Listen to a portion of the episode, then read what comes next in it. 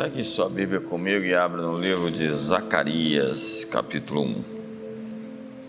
Depois eu olhei para o alto e vi quatro chifres. Então perguntei ao anjo que falava comigo: O que é isso?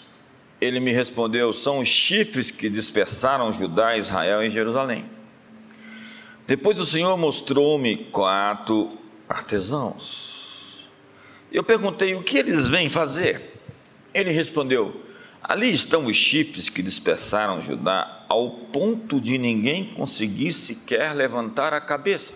Mas os artesãos vieram aterrorizar e quebrar esses chifres das nações que se levantaram contra o povo de Judá para dispersá-lo. Como estamos? Está feliz? Eu estou. Apesar de todos os desafios que enfrentamos nesse tempo, foram muitos, e não sem perdas, sem prejuízos, mas Deus é o que recompensa, restitui, devolve, e o final das coisas é melhor do que o seu início. E Deus está contemplando o seu povo, o seu olhar é bondoso, é misericordioso, é compassivo. Como um pai, ele diz: Você é a menina dos meus olhos. Quantos têm filhas aqui? Quantos têm filhas aqui? Quantos olham para suas filhas assim com aquele ar protetivo? Quantos são apaixonados pela sua esposa aqui? Sabe que se mexer com ela é melhor mexer com você do que com ela? Quantos? Quantos são? Então Deus é assim com o seu povo. Ele está olhando com aquele olhar supervisor. Quantos têm esse olhar supervisor assim, tipo, tá tudo bem? Nós temos aqui no texto quatro chifres, que segundo a Bíblia são quatro poderes quatro potestades. Chifre na Bíblia é a figura de um poder. Está lá em Daniel essa descrição que fala desses poderes. E essas entidades, essas forças, essas potestades, são acusadas por Deus de dispersarem o povo de Judá, de Israel e de Jerusalém. Eles estão humilhando o povo de Deus, de maneira que o texto diz que ninguém sequer tem coragem de levantar a sua cabeça. Está aqui. De ninguém conseguir sequer levantar a cabeça. Eu vim aqui te dizer que Deus vai fazer você levantar a sua cabeça esses dias acima dos seus inimigos. Então, Deus, em resposta a essas forças, que estão humilhando o seu povo, levanta um tipo diferente de guerreiro, de soldado, de oposição, de resistência. Ele diz que são artesãos, a palavra é ferreiros. Deus diz que está levantando esses artesãos, esses ferreiros, para aterrorizar esses chifres e quebrar todos esses poderes das nações, a fim de levantar a cabeça do seu povo e ajuntar os seus remidos que estavam dispersados. Eu estava falando esse, sobre esse texto com o pastor Tiago, ele me disse que quando a Babilônia entrou em Israel, ele viu isso na Bíblia, no comentário de Wycliffe, eles levaram cativo todos os ferreiros, os arquitetos, os artesãos, os marceneiros, todos aqueles que poderiam reconstruir a cidade, foram sequestrados, foram tomados, foram arrebatados pelo Império Caldeu. A guerra é uma guerra intencional e estratégica. E esses elementos dentro da cidade de Jerusalém poderia fazer voltar aquilo que era antes. Então, artesãos, artistas, ferreiros, arquitetos, desenham e definem a natureza do mundo. Eu tenho uma mensagem sobre ferreiros, carteiros e porteiros. Os carteiros são aqueles arautos, porta-vozes, mensageiros. São os querigmas, querigmatosh, os proclamadores. Aqueles que chegam, eles anunciam, eles proclamam, não é algo do tipo, por favor, é assim que vai ser. Os porteiros é tipo aquele personagem do Avengers que fica lá em Masdar, a, região, você que conhece, do Thor. Asgard. Asgard. Você viu aquele sujeito, um homem negro com cabelo comprido, com, com olho azul, uma aparência angelical que guarda a entrada. Ele é tipo esse personagem, um porteiro. Ele entra ele permite que entre ou que saia. Existem porteiros hoje na economia, existem porteiros onde nasce a cultura, existem porteiros no monte da igreja e eles são perigosos. Eles têm uma força extraordinária. Existem porteiros hoje na política, existem porteiros hoje na arte, no entretenimento e na mídia, mas essa não é a minha mensagem. É daqui a algumas semanas, talvez semana que vem. A minha mensagem hoje é sobre os ferreiros. Conforme o texto que eu acabei de ler, que mostra que Deus vai dar resposta àqueles poderes que estão dispersando o seu povo e humilhando, mediante esses artesãos. Essas pessoas que são capazes de dobrar metais, e nessa perspectiva eles dobram a realidade, eles dobram as circunstâncias, eles são artesãos de uma outra realidade. Como diz, não é a minha palavra fogo e martelo que esmiuça a penha. Os ferreiros usam a palavra de Deus para, com fogo e martelo, entortar metais e produzir espadas. A Bíblia diz que o povo foi dominado pelos filisteus, porque eles viviam a era do ferro. Os filisteus estavam na era do ferro, enquanto os hebreus estavam na era do bronze. E eles tinham um armamento superior de ferro que os fez dominar por todos ao seu redor. O Império Romano era chamado de um império de ferro, porque onde eles chegavam, eles atropelavam tudo com as suas legiões. E eles eram um império do ferro, porque eles foram capazes de promover, de produzir muitas ferramentas, instrumentos bélicos para o uso dos seus exércitos. Ferreiros, artesãos que resistem às forças do mal são aqueles que trazem a sabedoria de um outro mundo para esse mundo. E, em primeiro lugar, os ferreiros que vão resistir o avanço do mal, das trevas, da escuridão, dos chifres que fazem nos declinar, que nos põe depressivos, deprimidos para baixo, que nos espalham, que nos dispersam e, portanto, removem a nossa força, a nossa coesão, a nossa unidade. Veja a estratégia. Primeiro nos jogam para baixo. Todo o tempo estão nos jogando para baixo.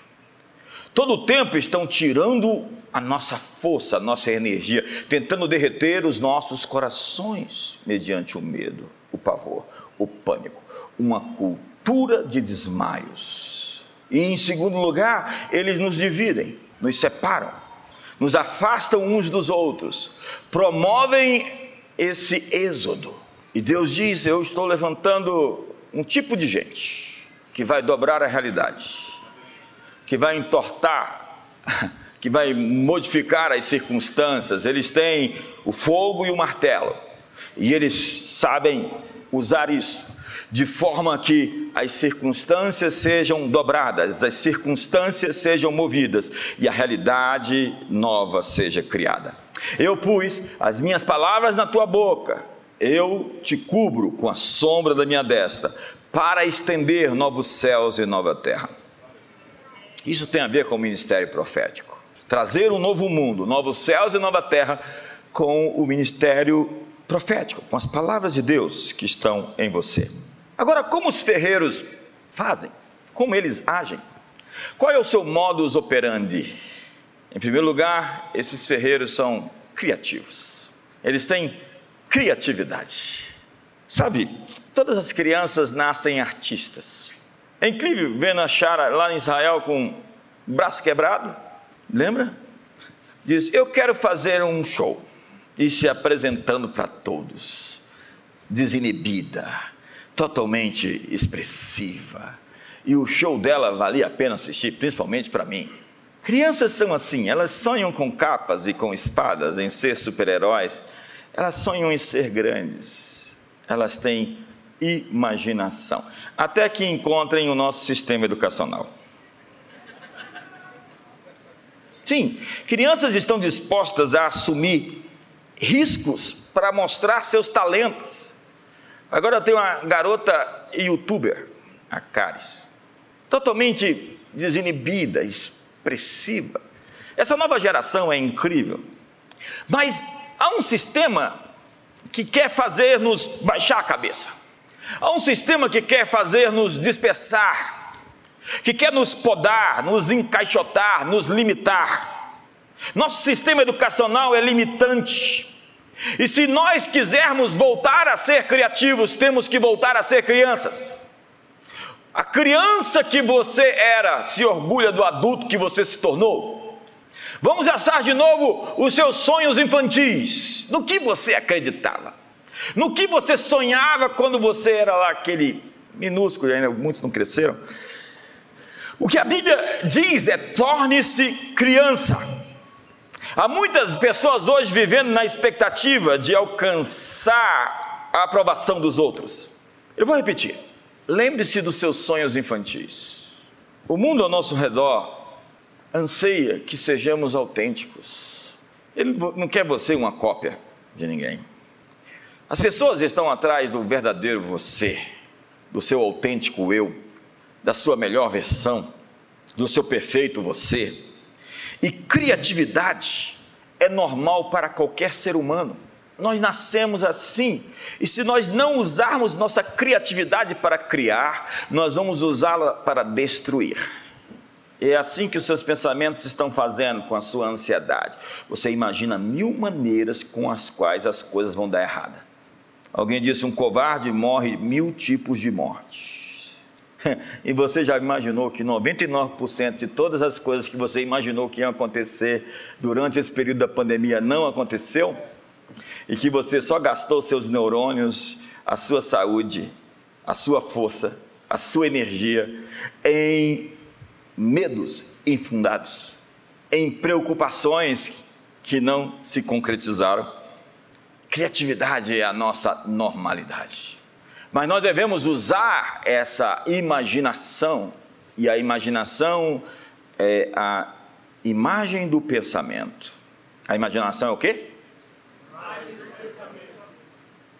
Então você tem uma imagem no seu pensamento quando você sonha.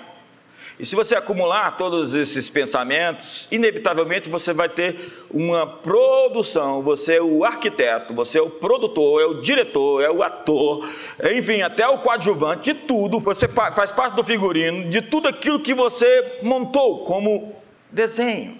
Tem um filme terrível chamado A Origem, onde o Leonardo DiCaprio, na verdade, ele trabalha tentando incutir uma ideia no profundo, no sonho, num estado mais menos defensivo em que a pessoa está ali pronta para absorver ideias e conceitos e aceitar qualquer coisa que lhe seja dada. E é incrível como no sonho aparece o arquiteto dos sonhos, que monta inclusive cenários. O mundo espiritual é tão dinâmico. E tanto do lado de Deus como do outro lado, nós estamos sendo alvo dessas investidas de tentar nos fazer aceitar, crer, acreditar naquilo que os mensageiros, anjos, quer dizer mensageiro, querem nos fazer abraçar. E há muitas ideias na sua cabeça que não são suas, muitos pensamentos que estão passando pela sua mente e que você diz: por que, que eu estou pensando nisso? Veio do nada. Não, não veio do nada existe um mensageiro tentando fazer você acreditar, projetando as suas ideias na sua mente. Quantos estão comigo até aqui? Não, não está. Quantos estão comigo até aqui? Nós temos as respostas.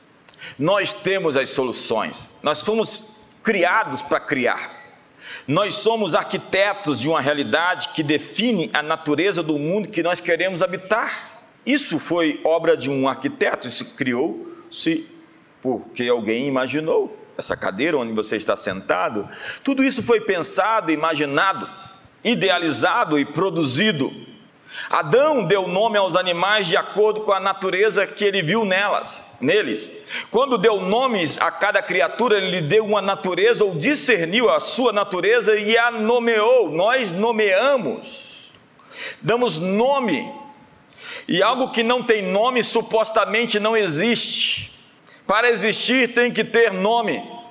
Henry Ford disse: se houvesse eu perguntado às pessoas o que elas queriam, elas teriam me dito: nós queremos cavalos mais rápidos.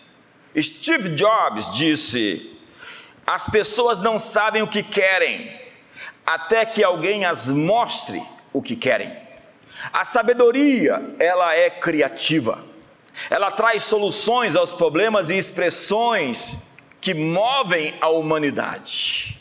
Eu estava essa semana almoçando com o embaixador, o novo embaixador de Israel, e falando sobre, ele me falando sobre as, os últimos unicórnios que eles conseguiram produzir na terra, do tamanho do estado de Sergipe, que mana startup e inovação tecnológica.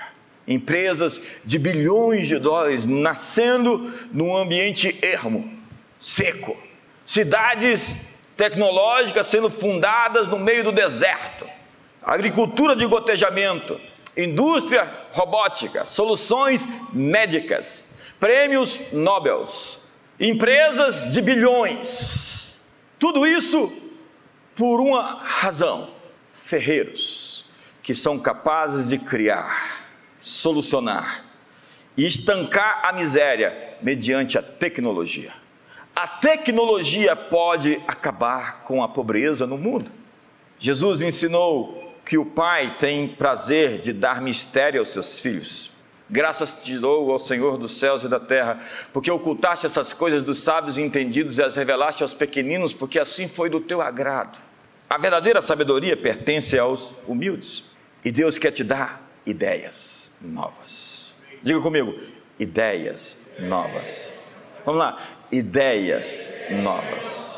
Deus quer te dar planos de negócios eu sentei com um empresário ontem, ele me disse: Olha, Deus me deu isso, isso e isso. Eu fui lá, fiz assim, assim, assim, e deu certo assim, assim, assim, e esse é o resultado. Deus deu a ele uma planta, em inglês é blueprints. Ele deu a ele um desenho. Ele viu o desenho. Quando Moisés subiu a montanha, ele viu o modelo que ele devia trazer para a terra. Isso é ser apostólico, é ver o modelo do céu e trazê-lo para a terra. Deus quer te dar um modelo de negócio. Deus quer te dar um casamento de sucesso. Quantos irmãos solteiros digam amém, amém, amém? Deus quer te dar músicas. Deus quer te dar roteiros de filmes. Deus quer te dar poesias. Deus quer te dar expressões criativas na sua área de trabalho. Ferreiros têm uma expertise em comum, eles trabalham com excelência. A excelência tem um resultado avassalador e captura a atenção das pessoas. Eu gosto de ver coisas bem feitas. A excelência revela e testemunha a verdadeira natureza da sabedoria, seja na vida de um mecânico de automóveis, seja na vida de um médico, de um chefe de cozinha ou de uma dona de casa. A excelência glorifica a Deus. Nós temos uma política aqui, se nós não formos fazer bem feito, vamos deixar para depois. Quantos estão comigo aqui? Em nome de Jesus. A excelência é um dom da graça de Deus que pode ser chamado de brilhantismo, grandiosidade, supremacia, qualidade. Viver uma vida de excelência é a minha oferta para Deus nesse mundo. Eu posso não ser o melhor do mundo em algo, mas eu posso dar o meu melhor sempre. Tudo o que fazemos é para ser bem feito para Deus. Se comemos ou bebamos, façamos qualquer outra coisa, façamos tudo para a glória de Deus. Nós adoramos a Deus com o nosso trabalho. O seu trabalho é a sua adoração, e quando você trabalha para Deus, você faz o melhor que você podia fazer. É isso ou não? Porque Deus é quem nos recompensa, é Ele quem está vendo você dando o seu melhor e vai retribuir. Deus vai retribuir. Ei, ei, Deus vai retribuir o seu esforço, o seu melhor. Nós adoramos a Deus com o nosso trabalho, o nosso trabalho se torna a nossa oferta a Deus e aos homens. Oferecer a Deus o nosso trabalho o atrai para um ambiente de formas poderosas e não habituais. Excelência. É a montanha acima de todas as outras. A excelência não tem concorrência. Você não precisa ficar pensando nos outros quando você dá o melhor que você pode entregar. O profeta disse: Fogem seus arados, fazendo deles espadas, e das suas foices lanças. Diga ao fraco, diga ao fraco. Eu estou dizendo a você que Deus está liberando criatividade e excelência para que você tenha ferramentas para criar o seu futuro e movimentar o seu destino. Deus usa nossas ferramentas de trabalho para se tornar armas de batalha, arados, espadas, foices, lanças. Porque a excelência cria um efeito poderoso. Nosso trabalho feito para Deus é um trabalho santificado.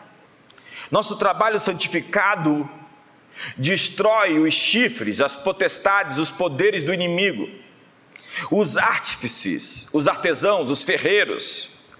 Eles derrubam os poderes das trevas e glorificam o Pai Celestial quando eles trabalham com excelência. Efésios 3, verso 10 diz: Para que pela igreja a multiforme sabedoria de Deus seja conhecida pelos principados e potestades nas regiões celestiais. O que a Bíblia está dizendo é que o trabalho e a obra de Deus será conhecido pela igreja. Nós deveríamos estar na vanguarda de todos os setores da sociedade. Por que não estamos? Porque nós inventamos uma teologia de nos esconder até o arrebatamento acontecer. Porque não somos mais aqueles que compõem as grandes sinfonias, como éramos, fazem as grandes catedrais, as suas grandes arquiteturas, ou promove os grandes descobertas científicas, como assim eram todos os grandes cientistas de outrora, pensadores e filósofos. Porque nós inventamos uma teologia que enfraqueceu o nosso poder quando nós tornamos a Bíblia um livro simbólico ao invés de literal e não cremos mais que tudo isso que está escrito é de fato aquilo que aconteceu na história. E há muitos progressistinhas dentro da igreja, inteligentinhos, que querem atualizar a Bíblia dizer que de fato Adão e Eva eram personagens não históricos, mas algum tipo de personagens de um conto da carochinha.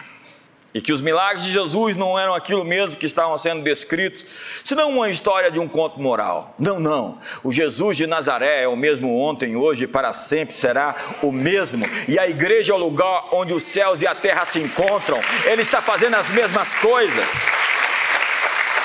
E a propósito, Ele está aqui hoje. E Ele vai te visitar essa noite. Se não vai ser essa noite, vai ser nesse final de ano de qualquer jeito. Prepare-se, se arrume. Sabe, você vai ter um visitante ilustre. Qualquer hora dessa, Jesus vai aparecer para você de uma maneira nova, inusitada, que você nunca teve antes essa experiência. Por que digo isso? Porque isso aconteceu comigo muitas vezes. E vai acontecer de novo. Quantos estão ficando prontos para aquilo que Deus vai fazer? Jesus de Nazaré não é uma religião, Jesus de Nazaré é um relacionamento, é uma experiência pessoal. Chegaram os repórteres na casa do Billy Graham logo cedo, é verdade que Deus morreu? Ele respondeu: Você está brincando, eu falei com ele agora. Então a Bíblia fala sobre essa multiforme sabedoria de Deus, essa multicolorida sabedoria de Deus, e Jesus disse que a sabedoria é demonstrada pelos seus resultados.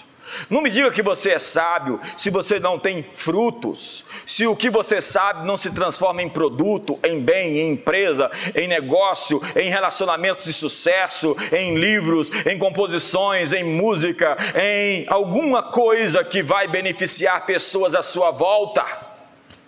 A sabedoria é demonstrada pelos seus frutos. Quem diz que tem sabedoria tem resultados, ou se não, só tem conhecimento concentrado, um desperdício, um cabeção, um filósofo, um sujeito que simplesmente sabe das coisas, mas não consegue aplicá-la ao dia a dia.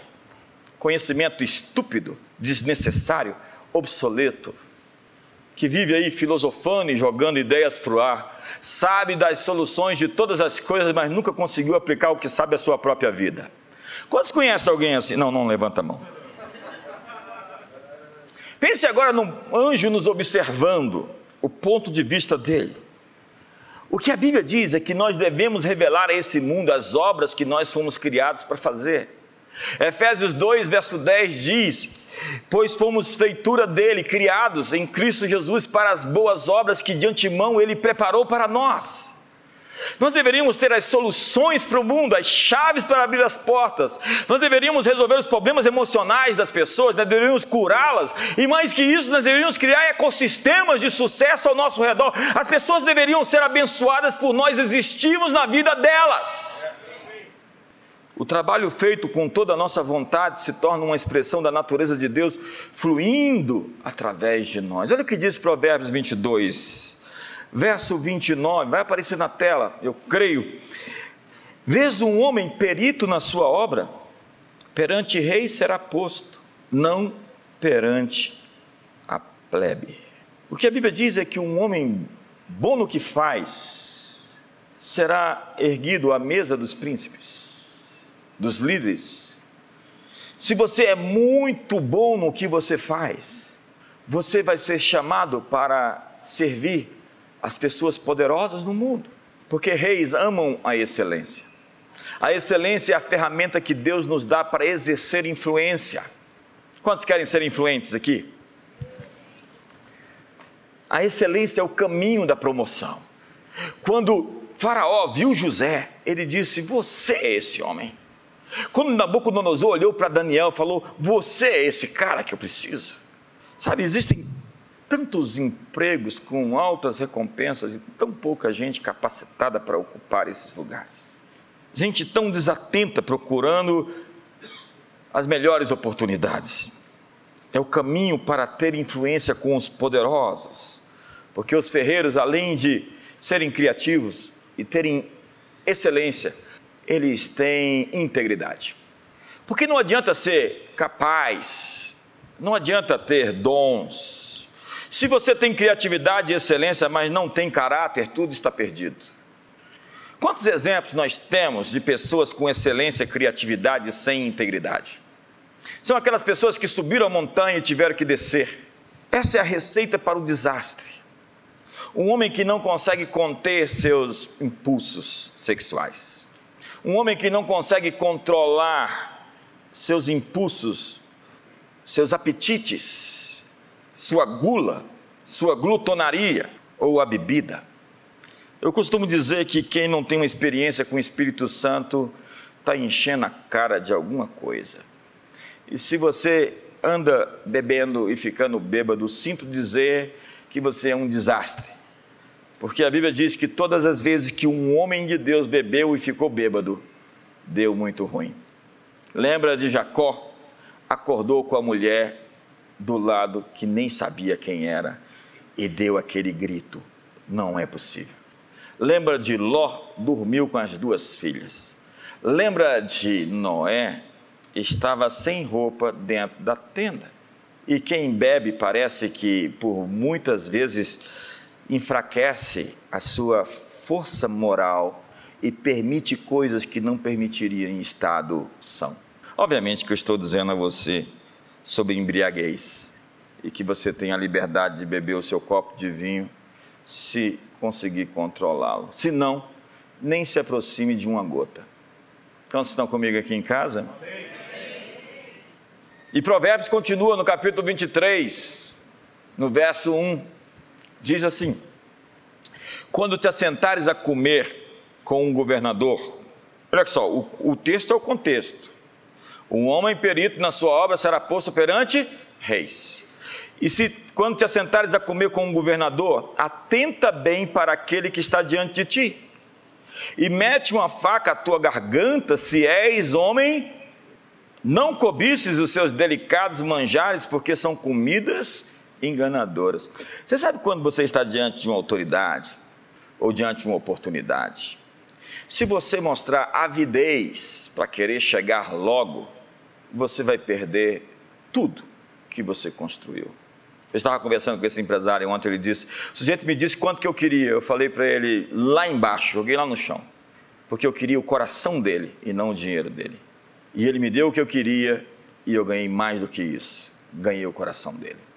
Porque tem gente que quer aproveitar aquela oportunidade como se fosse a última. Tem gente que entra na churrascaria e diz assim: hoje eles vão se arrepender de ter me deixado entrar aqui. Você sabe aquele sujeito que faz aquela refeição como se fosse a última refeição da vida? Então você senta na mesa dos príncipes, e a Bíblia diz que se você tem muita fome, enfia a faca no seu pescoço. Tenha modos. Pessoas ávidas, ávaras, gananciosas, têm sucesso a curto prazo. Mais importante do que oportunidades das pessoas, você tem que ter as pessoas. E não são as pessoas para um momento, são as pessoas para a vida inteira.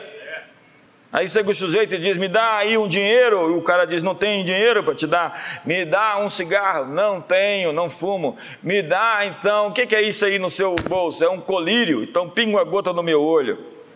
Quer arrancar alguma coisa de, a qualquer custo de alguém? Quer se aproveitar, a lei do jeitinho de ganhar, de tirar vantagem, essa política do malandro que sempre dá ruim demais. E os malandros sempre ficam perdendo porque malandro demais. Você vê, o Walt Disney vem ao Brasil e quando vai pintar a figura do carioca, pinta o Zé Carioca. Aquilo é uma ofensa. E os nossos heróis é o Macunaíma, que se transforma em tudo e em todos. A excelência te põe assentado na mesa dos príncipes. O criativo e excelente se senta para comer com os reis. Mas nesse ambiente cercado de tentações, você não pode ter grande fome. Encoste a faca em sua garganta se for um homem de grande apetite. Não seja distraído para as riquezas do rei. Elias disse para Eliseu: Você quer a minha porção dobrada? Se você não tirar os olhos de mim, você vai tê-la. A propósito, você vai ter muitas distrações, muitas pirotecnias. Não perca de mente o alvo, o objetivo. Não troque seu lugar de influência por um prato de lentilhas, por uma refeição ou por alguns minutos de um caso, algumas semanas, alguns meses e depois a conta chega. A propósito, a conta sempre chega. Quantos estão me entendendo aqui? Não troque a oportunidade de influenciar pessoas. Sabe, eu transito e, e converso com muita gente de todo tipo. E o que eu quero é o bem da cidade, é o bem do Brasil a despeito do meu bem próprio, do meu bem pessoal. E quando você consegue ter uma agenda maior do que os seus instintos e os seus apetites, você consegue realmente exercer influência no mundo. Quantos pegam essa chave aqui em nome de Jesus? A posição que ganho pela excelência só pode ser mantida pela integridade. Por integridade, entenda ser feito de uma peça só. É isso que quer dizer a palavra íntegro ser inteiro. Você tem que ser inteiro na igreja onde você está. Você tem que ser inteiro no casamento onde você está e permanecer. Você tem que ser inteiro naquilo que você faz. Porque se você não é inteiro naquilo, você não é íntegro. Quantos estão comigo? A sabedoria, ela é relacional. Então diz a Bíblia que Salomão foi visitado por Deus quando quando ele fez um grande sacrifício. Ele pegou muitos rebanhos e sacrificou para Deus. E à noite diz a Bíblia que Deus apareceu para ele. E Deus lhe disse: Eu tenho um cheque assinado, preenche o que você quer. Quantos querem um cheque como esse? Deus me livre de dar cheque assim para todo mundo. E Salomão diz: O que eu quero é ouvidos para ouvir. A palavra é entendimento, que é a palavra chama, que significa ouvir. Salomão faz um pedido: eu quero ser um bom ouvinte. Ele pediu um coração para ouvir, porque quando você sabe e continua a ouvir, você tem direção para a vida inteira e não simplesmente para um pedido. Quando você sabe ouvir, a sabedoria é relacional, você não pode perder o contato porque você tem mentoreamento contínuo, você tem uma instrução contínua. Você não faz que nem aquela história do sujeito que tinha uma galinha que produzia ovos de ouro e abriu-a para ver se ela era feita de ouro e perdeu a sua riqueza, porque ele queria explorar mais. e ele perdeu o relacionamento com aquilo e ficou empobrecido por causa da sua avidez, da sua ganância. Salomão pediu um coração para ouvir, e é isso que as igrejas da Ásia ouvem de Jesus. Quem tem ouvidos para ouvir, ouça. Sabedoria não é apenas um depósito feito em alguém que tem todas as respostas, mas implica na habilidade de continuar ouvindo Deus falar. Sabe, eu ouvi Deus falar décadas atrás, e eu ouço Deus falar eh, toda semana. E se eu parar de ouvir Deus falar, eu vou virar um estorvo. Ei, se eu não continuar me relacionando com Deus, eu serei um apóstata. Há pessoas que falam das experiências que tiveram com Deus. Eu sinto dizer, se você tem muitas histórias do passado e você não tem histórias do presente, você precisa reformular a sua vida. Outro dia uma pessoa chegou para mim toda saudosa e disse: "Nossa, aquele tempo era tão bom, não era?" Eu falei: "Não. Como não? Esse aquele tempo era o melhor tempo. Eu falei, não, não era mesmo, aquele tempo era até ruim. Bom é agora e melhor é depois de agora. Quantos estão comigo aqui? Olhe para mim. Se você tem saudade de algum tempo da sua vida que não é hoje, eu sinto dizer que você tem que realinhar-se. Porque eu estou vivendo o melhor dos meus dias eu estou na minha maior sabedoria, eu estou de bem comigo, eu olho no espelho e gosto do que vejo, em todos os sentidos. O que eu estou dizendo para você é que eu estou me desenvolvendo, eu estou crescendo, eu estou subindo a montanha, eu estou em processo de glória em glória. Eu não tenho saudades do passado, eu estou com saudades do futuro porque o que existe lá na frente é muito mais promissor do que tudo aquilo que nós vivemos até agora. Me ajuda aí, faz alguma coisa, irmão.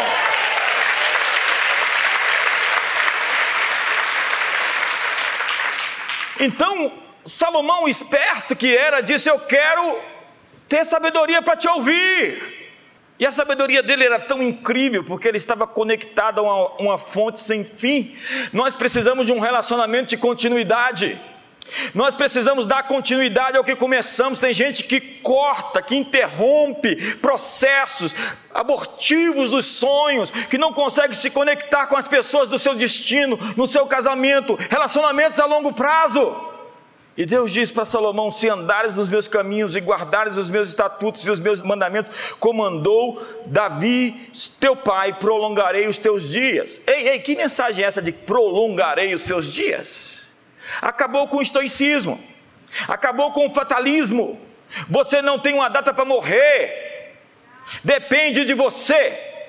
Não se cuida não para ver. Tem gente que morre prematuramente antes do tempo. Deus disse: se você me obedecer e seguir meus caminhos, eu vou prolongar os seus dias. Quantos querem ter os seus dias prolongados? Só vocês, os outros não. Sabe, o que a Bíblia está dizendo é que a sabedoria vai prolongar os seus dias. Eu estou disposto a viver até 100 anos, vai ter tecnologia para isso. A Bíblia diz que aquele que morrer cedo vai morrer com 100. Fala assim: nossa, coitado dele, morreu tão cedo, tinha 102. Mas a Bíblia diz: Mas buscai em primeiro lugar o meu reino e a sua justiça, e todas essas coisas vos serão acrescentadas. Quando você busca a realidade invisível, você vai manifestá-la no visível.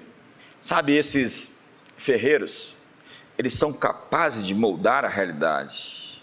Eles arrancam da areia microchip, eles transformam miséria em riqueza, eles pegam energia solar e transformam em baterias para abastecer cidades. Eles são capazes de transformar o que existe no que precisam. Ferreiros moldam a realidade. Salomão não pediu coisas materiais, mas somente a sabedoria de um reino invisível. Tudo que eu quero é continuar ouvindo Deus falar. Tudo que eu quero é um relacionamento com Ele. O reino de Deus tem um efeito profundo em tudo que é visível ao nosso redor. E a sua valorização ao invisível afetou toda a sua realidade visível.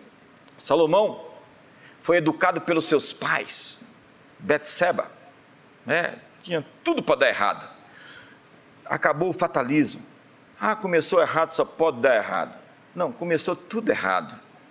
E Deus pegou o pau torto que nasceu torto, desentortou e fez disso um grande reino.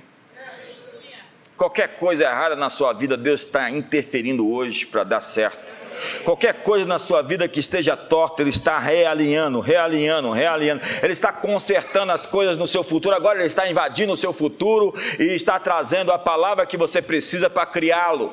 Você é um ferreiro para montar a realidade. Você está com um martelo. Você tem o fogo para entortar metais. Você tem o poder para criar uma nova realidade à sua volta. Você nasceu pobre, mas você não vai morrer pobre. Você pode ter muitos traumas psicológicos e muitas maldições, assédios espirituais, mas os demônios vão pedir para sair da sua vida porque eles não vão aguentar a unção que está sobre você. Me ajuda aí, irmão.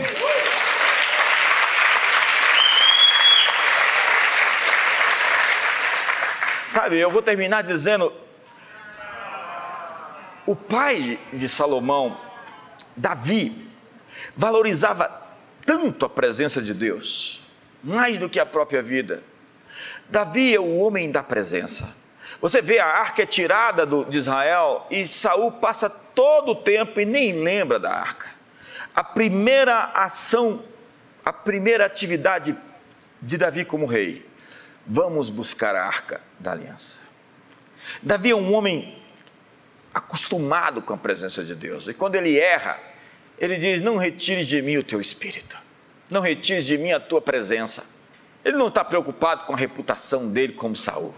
Ele está preocupado é com Deus, com o relacionamento que ele tem com Deus. Ele sabe que ele feriu a sua relação com Deus, porque ele, em primeiro lugar, presta contas para Deus. Isso é um homem segundo o coração de Deus. E se você continua errando, é porque você precisa nascer de novo, talvez. Porque você nunca teve um encontro com Deus de verdade. Porque, em primeiro Antes de ser fiel à minha esposa, eu sou fiel a Deus. E é isso que me faz me manter firme até aqui, me ajudou o Senhor. E você precisa continuar com Deus, ouvindo Deus falar, sob pena de ficar para trás como objeto de observação arqueológica. É, tem gente que tem tanta história para contar antiga. Eu quero as histórias novas eu terei histórias novas esse ano. Eu falei hoje de manhã, eu terei muitas histórias. Eu vou escrever um livro sobre histórias poderosas, e não as histórias simplesmente do passado. Eu posso contar sobre histórias de arrebatamento, de encontros com Deus, mas os meus maiores encontros com Deus ainda estão à frente, adiante. Sabe, Davi abraçou princípios mesmo com custas pessoais. Ele tinha Saul nas mãos e ele podia adiantar o reino. Afinal de contas, esse rei foi rejeitado. Eu já fui ungido.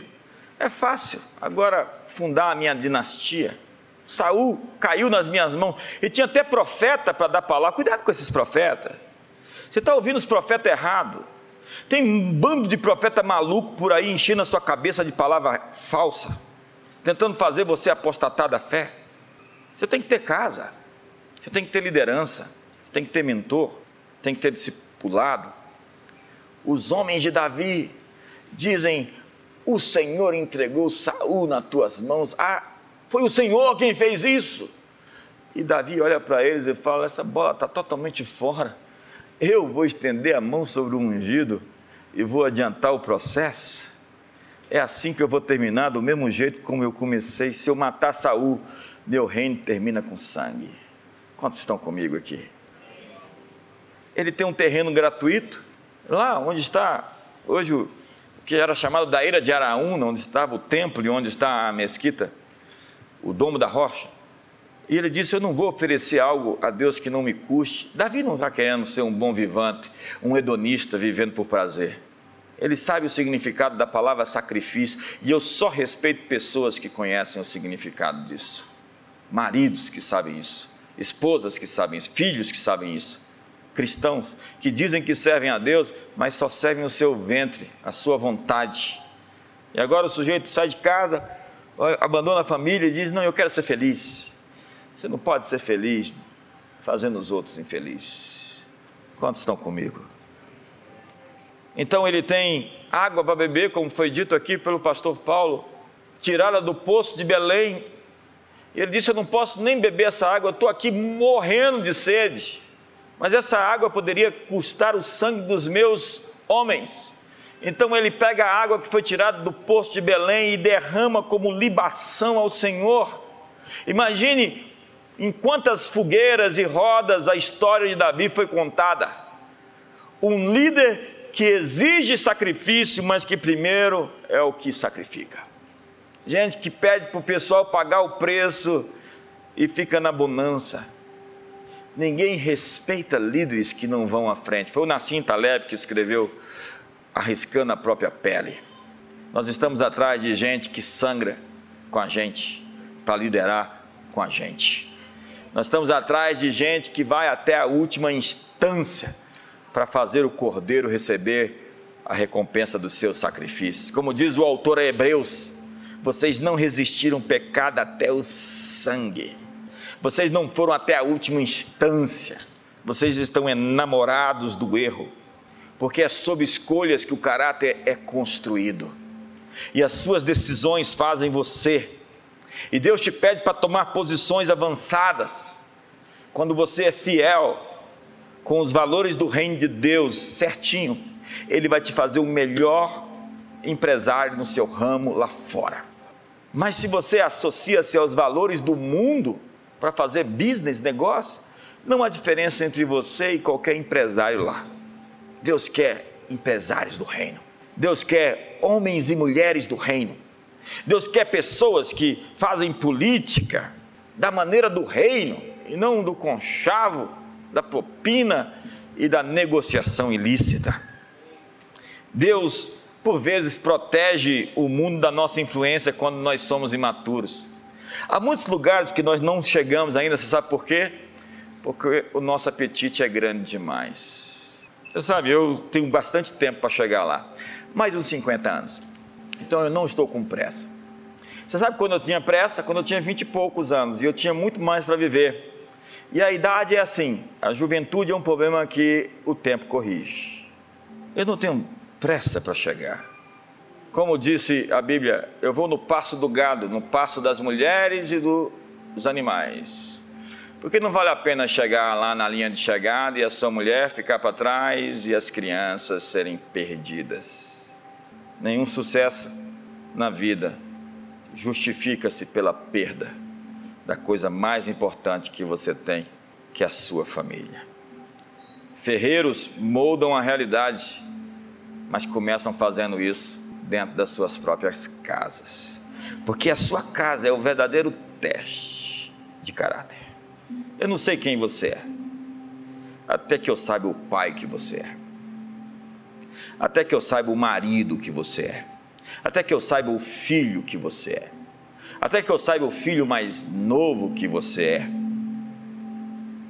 o irmão mais novo. A família continua sendo a escola do caráter, e diz Mike Murdock que ela tem todos os testes em miniatura que você vai enfrentar a vida inteira. E se você não for capaz de vencer aqueles pequenos testes, você não estará pronto para a vida lá fora. E o que você está enfrentando hoje, no mínimo, é o seu teste para o máximo. Você não é um grande cara, até que você seja o cara dentro daquelas quatro paredes, chamado sua casa. Fique de pé.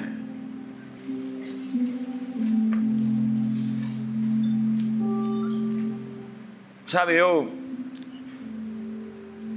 Eu quero falar depois dos porteiros, mas nós precisamos dos porteiros certos, das pessoas certas, nos lugares certos, e não pessoas que estão em seu nome.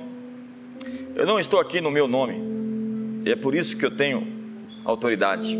Eu não vim a vocês no meu nome. Não estou aqui para o meu engrandecimento. Jesus disse que todo aquele que vem em seu próprio nome não foi enviado pelo Pai. Eu estou aqui pela glória de alguém cuja essa igreja pertence a Ele. E a propósito, digo aos inimigos que Ele vai defendê-la, tá? Ele vai lutar por ela. E dura é para ti recalcitrar contra os aguilhões. Atacar o ministério não é uma boa coisa para você. Saulo, por que me persegues? Mas ele estava perseguindo quem? Os crentes. E Jesus disse: Você está perseguindo a mim. Eu estou aqui no nome de Jesus para dizer que essa coisa difícil demais de entortar vai virar. Que essa maldição que te persegue por tanto tempo, você tem a ferramenta. Hoje eu sinto essa transcendência, desde o início, para dizer que existem ferramentas para você dobrar o seu destino, para você virar essa chave, empurrar, enfiar o pé e abri-la se for preciso. Deus disse: Eu ungi meu servo Ciro e diante dele nenhuma porta ficará fechada. Eu vim aqui com a autoridade do nome de Jesus para dizer que as portas fechadas na sua vida estão se abrindo hoje. Você acredita numa palavra como essa? Eu estou aqui na autoridade do nome de Jesus para te dizer que essa doença não vai te vencer. Ei, essa doença não é para morte esse diagnóstico está sendo removido, reescrito, refeito. Ele é o médico dos médicos, ele tem a última palavra na sua vida. Então, todo câncer desapareça, toda doença no sangue agora suma, todo poder que tenta destruir a sua vida e ceifar você antes do tempo, eu declaro a morte do mal, se seque até a raiz toda célula destrutiva em seu corpo, todo vírus, toda doença, toda anomalia receba cura hoje. Mulheres que querem engravidar, receba hoje fertilidade. Receba fertilidade para gerar filhos, para ter você que me assiste na TV hoje, aí em sua casa, seja hoje fertilizada. Receba hoje o um ambiente propício para ser mãe. Receba um útero fértil, um corpo saudável para ser plenamente mãe, saudavelmente mãe, poderosamente mãe. E você, homem, que está lutando para manter a sua casa, para ser um provedor, você está lutando contra a miséria e você parece que está entortando metais e você não está conseguindo. Eu libero sobre você graça e poder e oportunidades para ter o que você precisa, quando precisar e mais do que precisa. Uma nova estação de abundância está chegando, onde você vai lidar com as dívidas. Deus vai tirar você da escravidão da dívida. Ei, eu estou dizendo a todos vocês endividados essa noite: Deus está quebrando o cativeiro da dívida sobre você. Ele está liberando sobre você uma palavra de provisão. Eu sou o seu pai que provê as suas necessidades. Segundo a minha riqueza em glória, eu vou sustentar você. Eu estou trazendo sobre você o trigo fino o mel que brota da rocha, a provisão e novos pensamentos, novas ideias. Eu estou te visitando com uma nova unção, uma nova capa. Uma nova capa. Uma nova capa. Ferreiros têm como ferramenta em sua caixa de habilidades uma característica fundamental chamada humildade. E humildade não é desprezar sua força, é reconhecer seus limites. E humildade é mais que uma ferramenta, ela é um manto. É o que eu chamo de o ponto do quebrantamento. Um homem quebrantado não pode ser vencido pelo diabo. Onde está isso?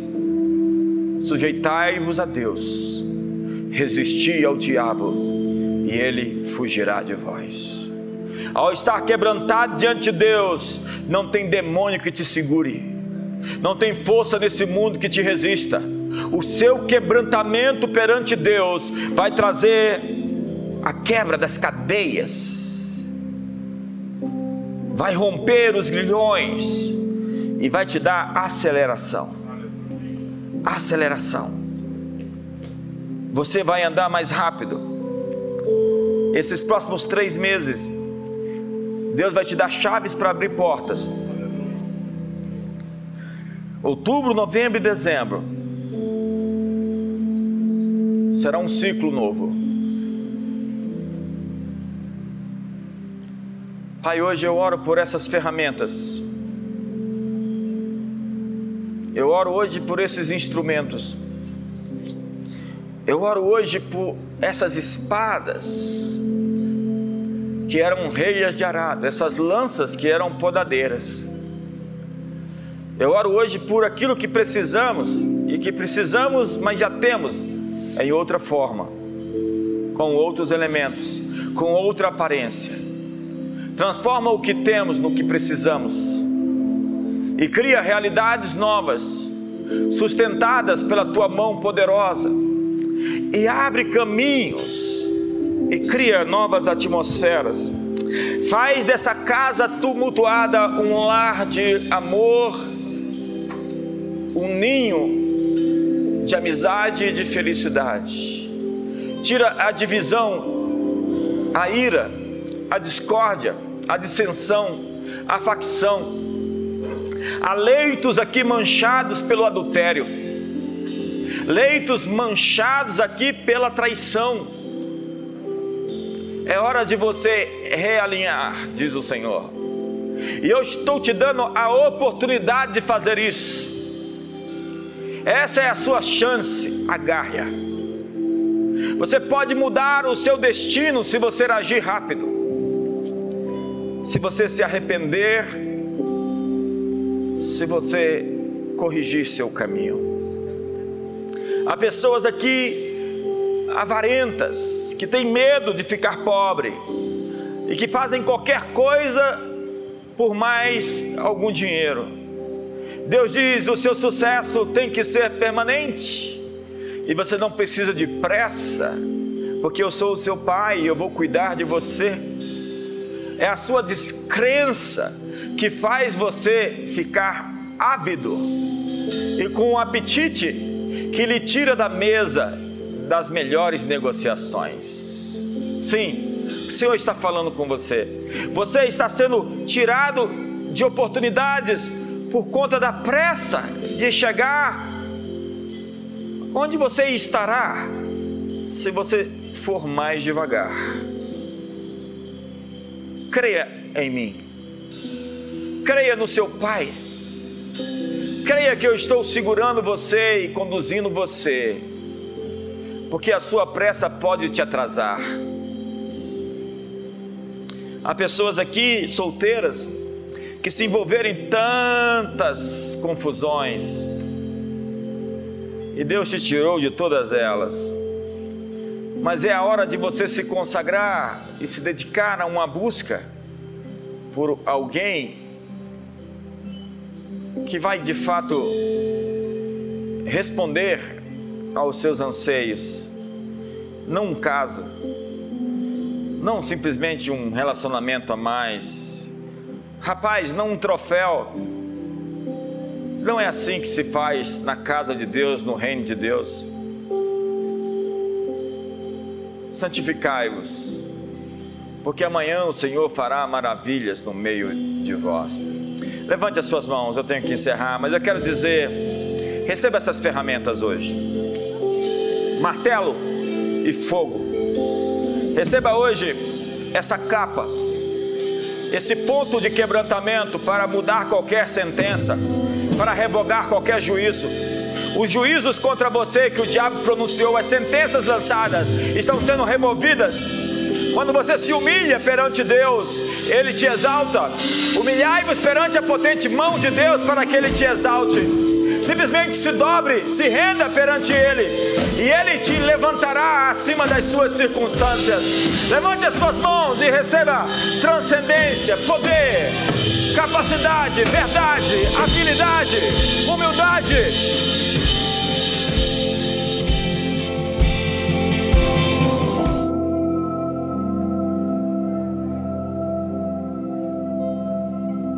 Sinto uma palavra rema, uma palavra profética para essa noite. A humanidade está mudando de ciclo. Uma nova estação está emergindo. E nessa estação, quem for capaz de avançar rápido, correr, se adiantar, vai ter as oportunidades mais poderosas para realinhar o mundo para o seu destino. Muita coisa derreteu, os abalos foram muitos, e é hora de reedificar, reconstruir. E Deus está dando ferramentas a um povo cujo objetivo é ser fiel ao que lhe foi entregue. Gente que não está pensando no seu estômago, no seu apetite, no seu prazer, mas tem como objetivo servir a Deus, servir sua família, servir seu país, servir as nações. E eu vejo como que insígnias e autoridades sendo dadas aqui essa noite. Essa não foi uma mensagem explosiva, mas o resultado dela é explosivo. Na forma de ações, e eu vejo muitos pegando aqui como que espadas, saindo daqui armados, com ferramentas novas, para formar, formatar modelar, moldar a realidade. Começando em suas casas, com essa capa de humildade, esse manto, esse quebrantamento. Todos nós queremos ver pessoas humildes em posição de sucesso. E Deus quer levantar pessoas com esse coração, que não estão pensando em si mesmos, mas estão pensando em algo mais. Que tem essa transcendência, essa percepção e esse pedido. Eu quero te ouvir. Digamos que Deus te diga hoje: eu tenho um cheque em branco para você. Qual é o seu pedido? Salomão disse: Eu quero sabedoria, entendimento, para guiar esse povo. Ele, Deus lhe deu aquilo e tanto mais. Hoje, Deus está colocando anjos ao seu lado. Ele está estabelecendo uma estação de transcendência, de encontros quânticos e divinos de experiências sobrenaturais, de batismos com o Espírito Santo, de batismos com fogo. Você será visitado por algo que vai derreter essa ideia cartesiana, esse pensamento formatado e toda essa estrutura que se montou sobre você, essas fortalezas e sofismas. Deus, com a sua permissão, está batendo na porta e dizendo: Deixe-me entrar. Qual é a sua resposta? Alguns duvidam, então teste -o. diga se és tu. Prova-me. E ele vai te dar sonhos proféticos, visões e encontros e oportunidades vão surgir. Você vai conhecer pessoas que serão pessoas para o seu destino. Ele vai conectar pessoas que vão desfazer nós e vão libertar você dessa estação para um novo tempo. E Ele está abrindo novos horizontes, novas fronteiras, novos limites. E te dando a oportunidade de mostrar para o que você veio, com o coração nele. Que você seja esse ferreiro que ergue a cabeça das pessoas, levanta, encoraja-as e que une e junta os dispersos. Que você seja esse ferreiro que molda a sua realidade a partir da sua própria realidade interior do seu coração, da sua casa, da sua cidade, da sua nação. Pai, obrigado por essas sementes plantadas nesses corações e que elas frutifiquem a seu tempo. Que o amor de Deus e a graça de Jesus e a comunhão do Espírito Santo seja sobre a sua vida. Uma ótima semana, um ótimo mês a todos.